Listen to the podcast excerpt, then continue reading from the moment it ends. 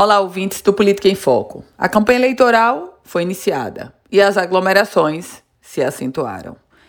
Infelizmente, os políticos, os candidatos, os líderes, os eleitores também, naturalmente, estão esquecendo que nós não estamos em uma campanha eleitoral normal. Pelo contrário, estamos em um momento de extrema excepcionalidade. E eu fico me perguntando, eu fico refletindo, que tipo de responsabilidade tem um candidato que quer gerir, que quer administrar uma cidade, mas por outro lado incentiva os cidadãos a fazerem aglomerações em tempos de pandemia da Covid-19?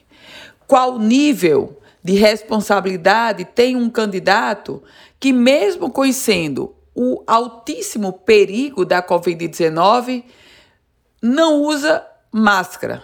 E pior, incentiva os eleitores, os cidadãos a se aglomerarem. Na Grande Natal, na região Oeste, Alto Oeste, no Seridó, em todas as regiões do Rio Grande do Norte, o que nós contemplamos estarrecidos nesses primeiros dias de campanha eleitoral foi uma grande aglomeração. O que a pessoa precisa entender é que, na verdade, campanha eleitoral este ano não pode ter aglomeração. Os candidatos precisam usar da criatividade e da inovação.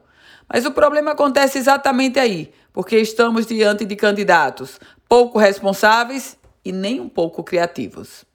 Eu volto com outras informações aqui no Política em Foco com Ana Ruth Dantas.